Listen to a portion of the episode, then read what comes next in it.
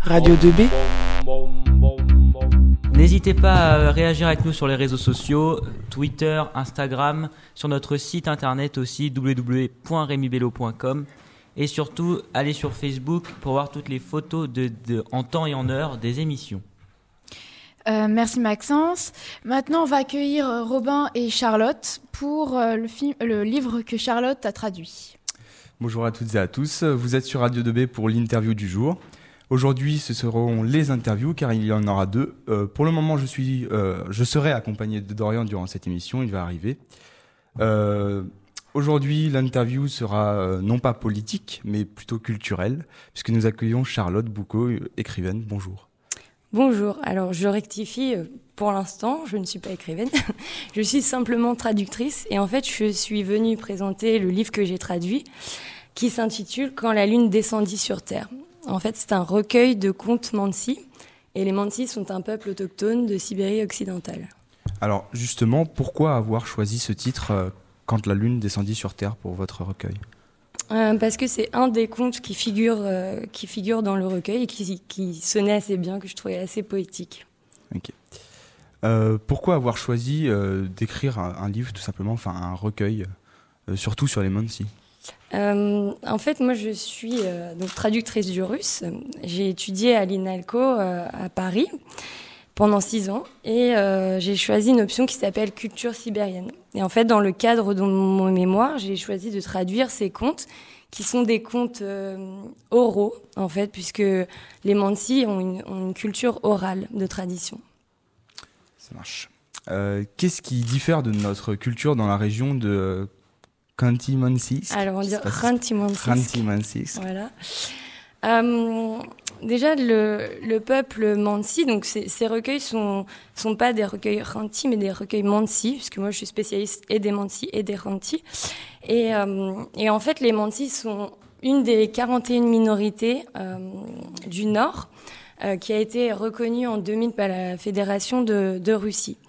Et euh, si j'ai choisi euh, les Mansi, c'est que j'y suis très attachée parce que euh, comme beaucoup de minorités, ils ont du mal à se faire entendre, surtout comme dans un territoire qui est un territoire euh, de la, qui est la Fédération de Russie, qui est un territoire immense. Et les Mansi sont aujourd'hui seulement 12 000. Et malheureusement, la culture se perd. Ils sont assimilés à la, à la culture dominante sur le territoire, qui est le, la culture russe, évidemment. Donc, ils partent euh, euh, dans les villes et quittent leur mode de vie traditionnel. Le mode de vie traditionnel, en fait, sont euh, des éleveurs de rennes à la base, donc qui vivent en plein milieu de la taïga et ils ont leurs troupeaux. Et c'est une grosse problématique aujourd'hui, euh, notamment parce qu'il y a les compagnies du gaz, de pétrole, d'électricité qui continuent de piller, de souiller leur territoire. Alors, euh, quels sont les messages globaux que ces différents contes cherchent à faire passer? Alors déjà, euh, les Mansi ont vraiment la nature au centre de leur pensée. Ils sont toujours dans le don mutuel. En fait, je, donne à la nature, donc la nature va me rendre. Et, euh, c'est ça qu'on doit apprendre dans ces contes. En fait, la plupart de ces contes sont destinés aux enfants, mais ils peuvent aussi être destinés aux adultes. C'est pour, en fait, apprendre à comment vivre en pleine Sibérie, dans le froid, en hiver, et comment respecter cette nature qui, qui est capable de vous absorber. En fait, l'hiver, vous pouvez, vous pouvez périr à cause de, du, temps euh, en pleine Sibérie. Euh, donc, euh, ça me semble important de le dire parce qu'aujourd'hui, on accorde de moins en moins de place, en tout cas dans notre culture, à la nature. Et, et j'en suis vraiment attristée. C'est aussi pour ça que j'ai choisi de, de traduire ces contes. Comment avez-vous appris la langue russe? Euh, j'ai appris en me rendant surtout sur place, puisque j'ai étudié donc euh, six ans à l'INALCO à Paris, qui est quand même l'institut euh, le, mieux pour apprendre une langue orientale. Et puis j'ai décidé de me rendre par tranche de 2, 3, 4, 5 mois en Russie. Notamment, j'étais deux fois en Sibérie, donc une, séance de deux mois à Krasnoyarsk. Et ensuite, euh, je me suis rendue donc sur place pour voir les autochtones, euh, les Mansi, en avril 2017, pendant un mois quasiment. Et pourquoi, euh, pourquoi cet intérêt pour la langue russe plutôt qu'une autre langue?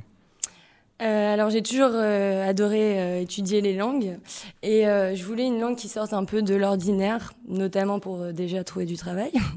Et puis parce que moi, je suis passionnée de littérature et que la littérature russe, c'est quand même quelque chose de très important dans la culture mondiale. Euh, donc j'ai choisi, choisi, le russe pour cette raison et parce que la langue, enfin, je la trouve, je la trouve magnifique, je la trouve musicale et pour toutes ces raisons-là, j'ai décidé de me rendre en Russie. Est-ce que vous maîtrisez d'autres langues? L'anglais, je m'en sors bien en anglais, ça va. Euh, aviez-vous euh, déjà écrit ou pensé à écrire auparavant? Alors, euh, si je suis venue à la traduction, en fait, ma spécialité, c'est la traduction littéraire. Et je différencie bien la traduction littéraire de tout autre type de traduction qui serait économique, juridique, commerciale, où on traduit en fait des contrats, etc. Et ma spécialité, c'est la traduction littéraire. Après, évidemment, pour pouvoir en vivre, c'est un peu compliqué. Mais, euh, mais l'écriture fait aussi partie de mes, de mes intérêts et de mes passions. Donc j'espère un jour pouvoir, euh, pouvoir aussi euh, écrire un livre. comment avez-vous eu connaissance de ces peuples autochtones et de leurs leur coutumes? Et qu'est-ce qui vous a fasciné chez eux? Si j'ai décidé de partir sur place, donc en Sibérie occidentale, c'est parce que euh, à l'INALCO, j'avais une option euh, culture sibérienne et une autre option euh, peuple des Grands Nord. Et j'avais un prof absolument passionnant, passionné, qui était lui spécialiste de, ces peuples, qui sont les Mansi, les Khanti et les Nenets, qui sont tous éleveurs de rennes ou chasseurs, chasseurs, pêcheurs. Et, euh, et c'est grâce à lui que j'ai pu euh, me rendre sur place en fait. Et j'ai pu rencontrer les autochtones euh, dans les villes, donc euh, les écrivains, les penseurs, les chamans, comme dans les campagnes où j'ai pu passer une journée sur un campement renti cette fois-ci, mais avec un éleveur de rennes, en plein milieu de la taïga. Alors Dorian nous a rejoint. salut Dorian. Salut Robin. salut Dorian. Il va, Bonjour. Il va m'accompagner durant le reste de cette interview, donc on écoute sa première question. Vous avez parlé des peuples autochtones, mais comment avez-vous pris contact avec ces derniers? Et bien encore une fois, je suis passée par, euh, par ce professeur qui est euh, Dominique Sanson, normand de Chambourg, et qui est donc spécialiste euh, des peuples autochtones de Sibérie occidentale. C'est lui qui m'a mis en contact avec ces peuples et j'ai pu me rendre en Russie grâce à lui, après avoir effectué un périple de deux jours et demi en train de Moscou jusqu'à Surgut. Quand même. Euh, avez-vous d'autres projets d'écriture en cours ou à venir? Alors, je suis en train de préparer un second recueil, euh, cette fois-ci sur le peuple Khanti, qui est très proche du peuple Mansi. Euh, culturellement et géographiquement. Ce sont aussi des éleveurs de rennes, chasseurs-pêcheurs. je parle traditionnellement parce que malheureusement, il y a de plus en plus d'autochtones qui choisissent de quitter les campagnes pour les villes et qui vont vivre à la Russe en fait. Est-ce que vous aimeriez écrire euh, votre propre livre euh, sans, sans traduire?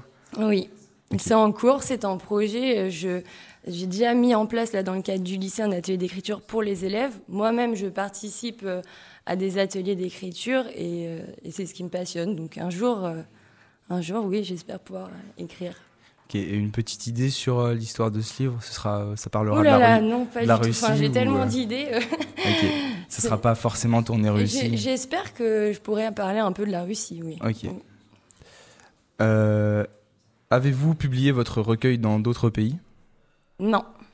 non. moi je suis traductrice. En fait, quand on est traducteur, euh, déjà, euh, c'est quelque chose que les gens ignorent en général, mais on est toujours traducteur vers sa langue natale.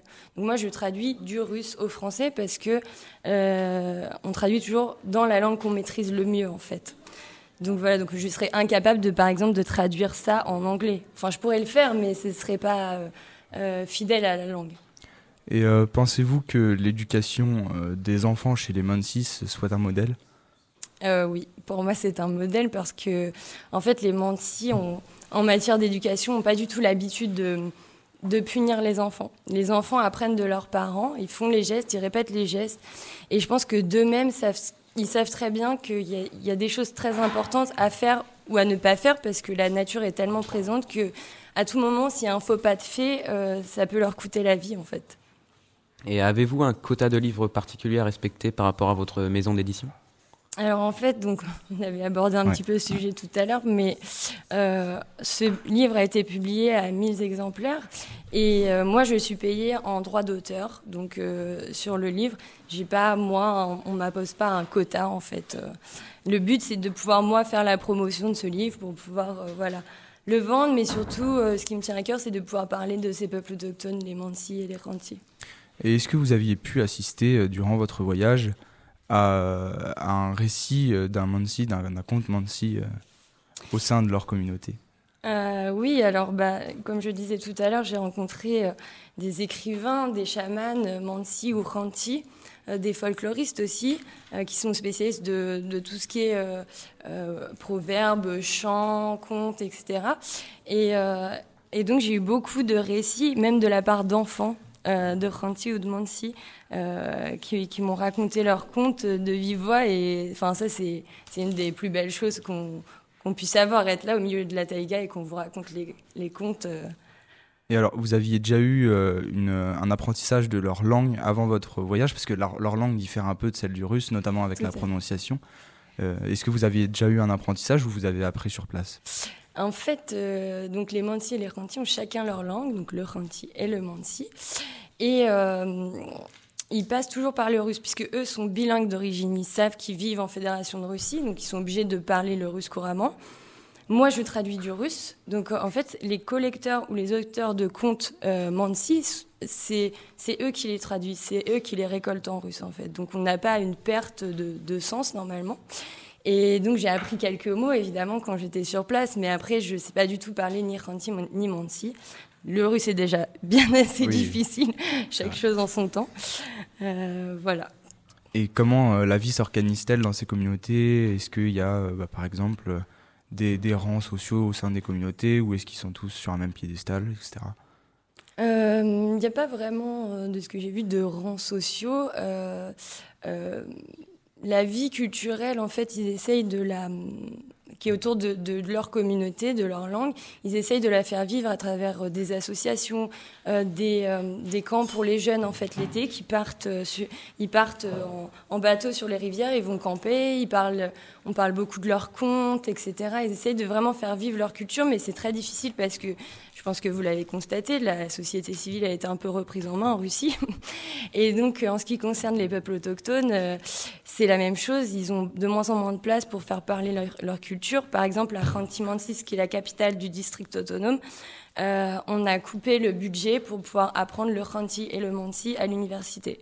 Donc il n'y a plus de cours de Mansi et de Khanti à l'université. Et euh, justement, est-ce que les enfants de ces communautés euh, suivent une éducation normale ou est-ce qu'ils sont éduqués juste par leur communauté alors pour, pour, ceux qui sont dans les villes, ils vont en lycée avec les Russes. Euh, donc euh, s'ils veulent faire vivre leur culture, c'est à la maison. Ils peuvent parler leur langue ou, ou, encore une fois, leurs parents peuvent leur transmettre les chants, les proverbes, les, les contes. Euh, après, euh, quand ils sont quand ils ont un mode de vie traditionnel, qui sont en pleine campagne, c'est sûr que là leur culture s'exprime pleinement puisqu'ils ils ont très peu euh, à avoir recours aux Russes en fait. Voilà. Mais dans les villes, ils sont obligés de, faire, de, faire avec le russe. Alors, on va faire une très courte pause en musique. Restez surtout avec nous sur Radio 2B avec encore quelques questions à venir. On se retrouve tout de suite.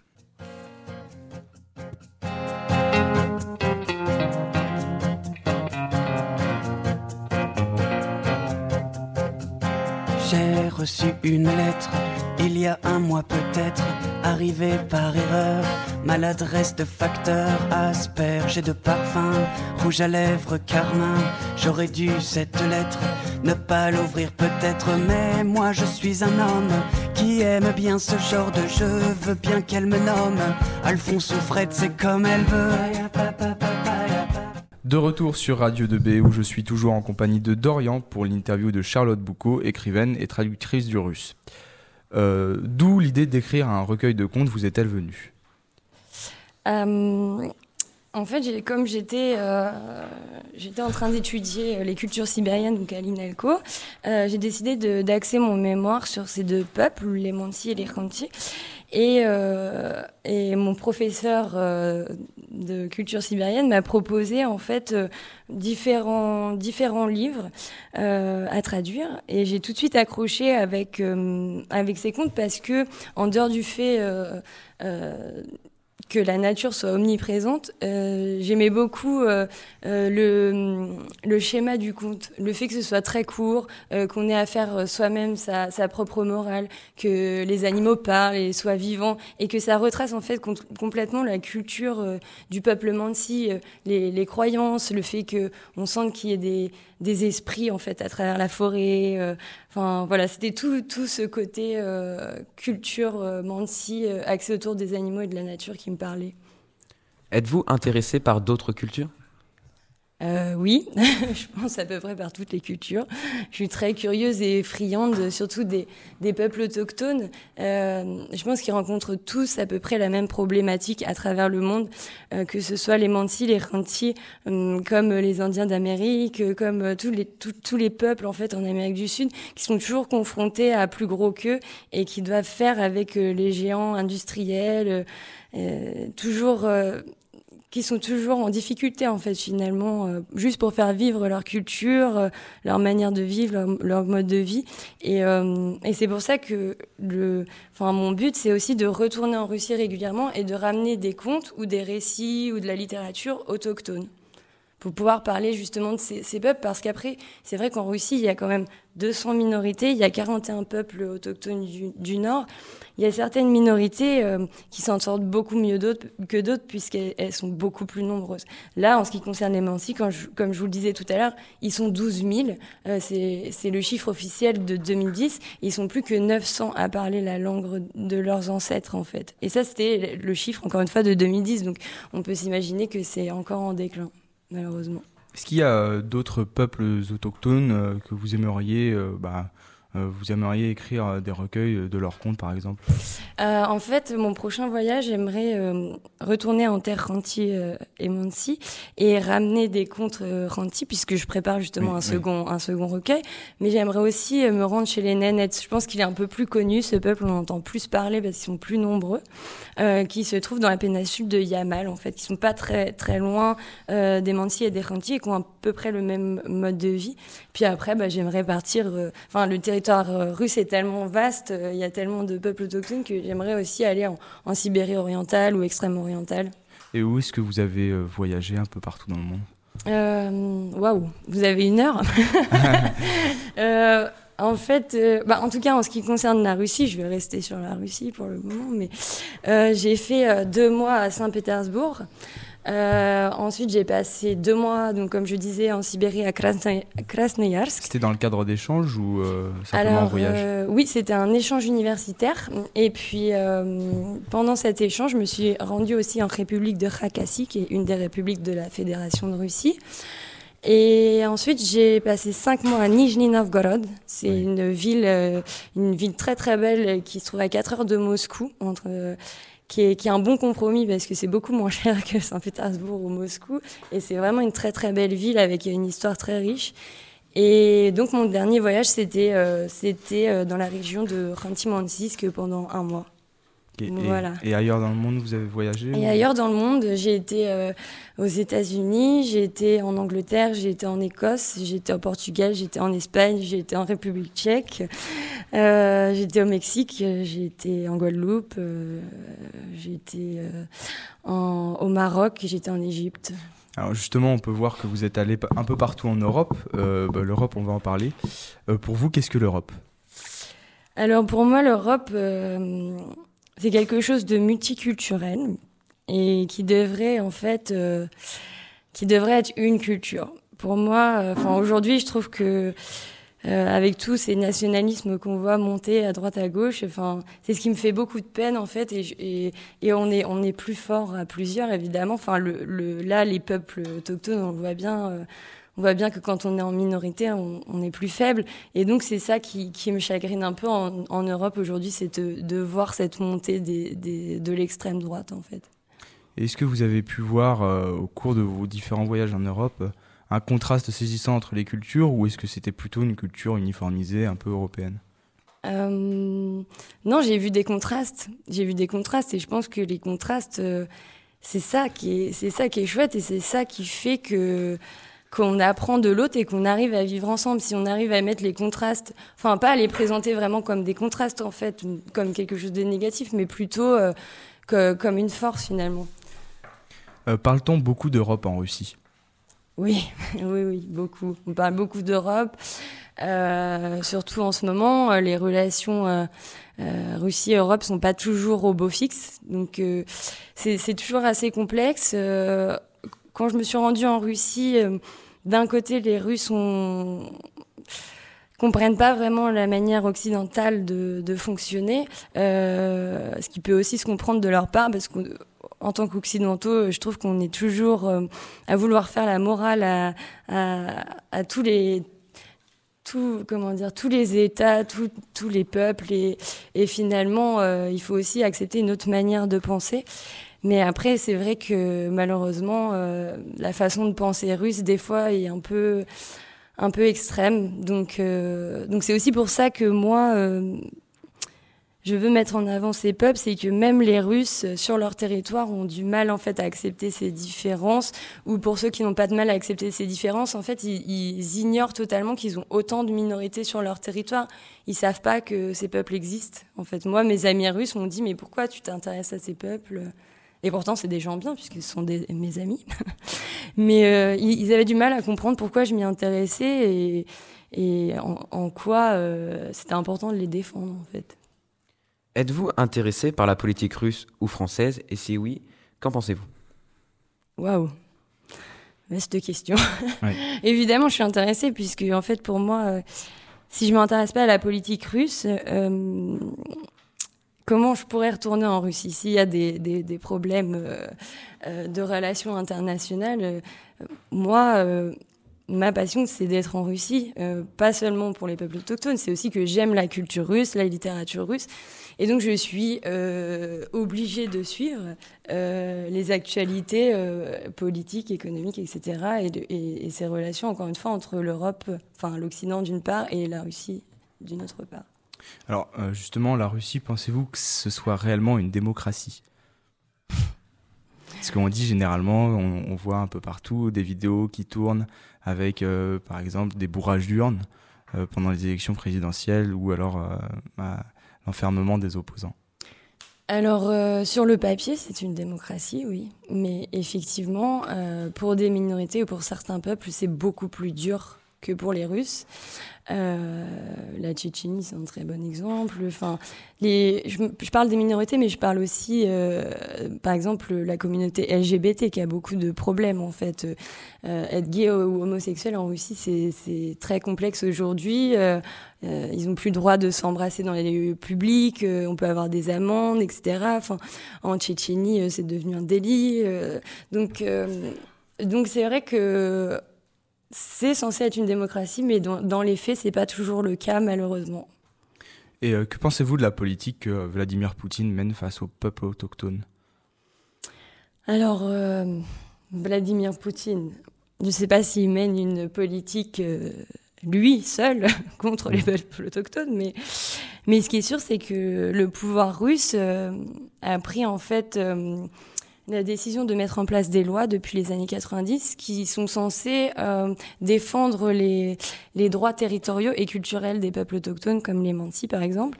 Et euh, et on se rend compte qu'en fait dans la pratique c'est pas du tout du tout respecté parce que euh, les, les autochtones, encore une fois, doivent faire face à ces compagnies de gaz, de pétrole qui sont sur leur territoire qui, euh, par exemple, qui traversent des grosses pipelines qui traversent leur chemin de transhumance. En fait, leurs troupeaux peuvent plus euh, peuvent plus euh, suivre ce chemin. Et puis, encore une fois, les lieux sacrés sont détruits ou souillés ou voilà. C'est c'est il y a un effort par rapport aux années 60, 70 où là c'était c'était comment dire on essayait d'utiliser les terres de manière intensive, puisque c'était le début du gaz, du pétrole. Mais, euh, mais, mais, même si les choses euh, sont censées aller dans le bon sens, euh, on, se rend compte que sur le papier, c'est n'est pas le cas. Avez-vous réalisé des voyages durant votre scolarité ou des échanges? Oui, j'étais moi-même étudiante, enfin lycéenne, au lycée Rémi Bello. Et donc, je suis partie aux États-Unis. Déjà. Dans le cadre de la classe européenne Oui, tout à fait. Très bien. Euh, merci beaucoup, Charlotte Boucaud, d'avoir accepté de répondre à nos questions. Merci à vous et en Mancy, pour moi, je sais pas. Euh, vous pouvez retrouver le recueil de Charlotte euh, un peu partout en librairie euh, ou sur internet. Je vous le montre à la caméra. Euh, il se nomme Quand la lune descendit sur Terre et est publié aux éditions Borealia. Euh, il coûte 13 euros. Voilà, et vous pouvez retrouver également les avis sur internet qui sont très très très très bons euh, quant à ce recueil, voilà, un peu partout sur euh, tous les sites internet. Quant à nous, on se retrouve cet après-midi pour une interview inédite du sous-préfet à 17h15. Euh, vous pouvez retrouver les précédentes interviews et celle-ci sur le site de Radio 2B ou sur nos pages Facebook et Twitter, où vous pouvez, vous pouvez également retrouver toutes nos actualités. À tout à l'heure. Je remercie euh, Robin, Dorian et Charlotte pour leur émission. Et j'aimerais aussi remercier euh, les partenaires, la ville de Nogent-le-Rotrou, le conseil départemental de Réloir, la région Centre-Val de Loire, l'amicale des anciens élèves et personnels du lycée Rémi Bulot, Lucial Duperche, EFAGE, les ambulances Charles, la FNAC, Eurowipes, Marie-Laure PLV, les pépinières Lenay Girondeau, la, SAS, la SES CA- CHB Le Hautbois, David Leduc Bâtisseur Bois et la SARL au Lion d'Or Univers. Et surtout, euh, remercier le lycée, les profs qui ont, manqué- qui ont montré beaucoup de patience avec nous, les profs qui se sont investis dans le projet, la vie scolaire qui a fait un super travail pour gérer les absences des cours, et le proviseur qui a permis que cette euh, semaine ait lieu. Radio. Radio. 2. Radio. 2. B. B. B. 2B. 2B Radio 2B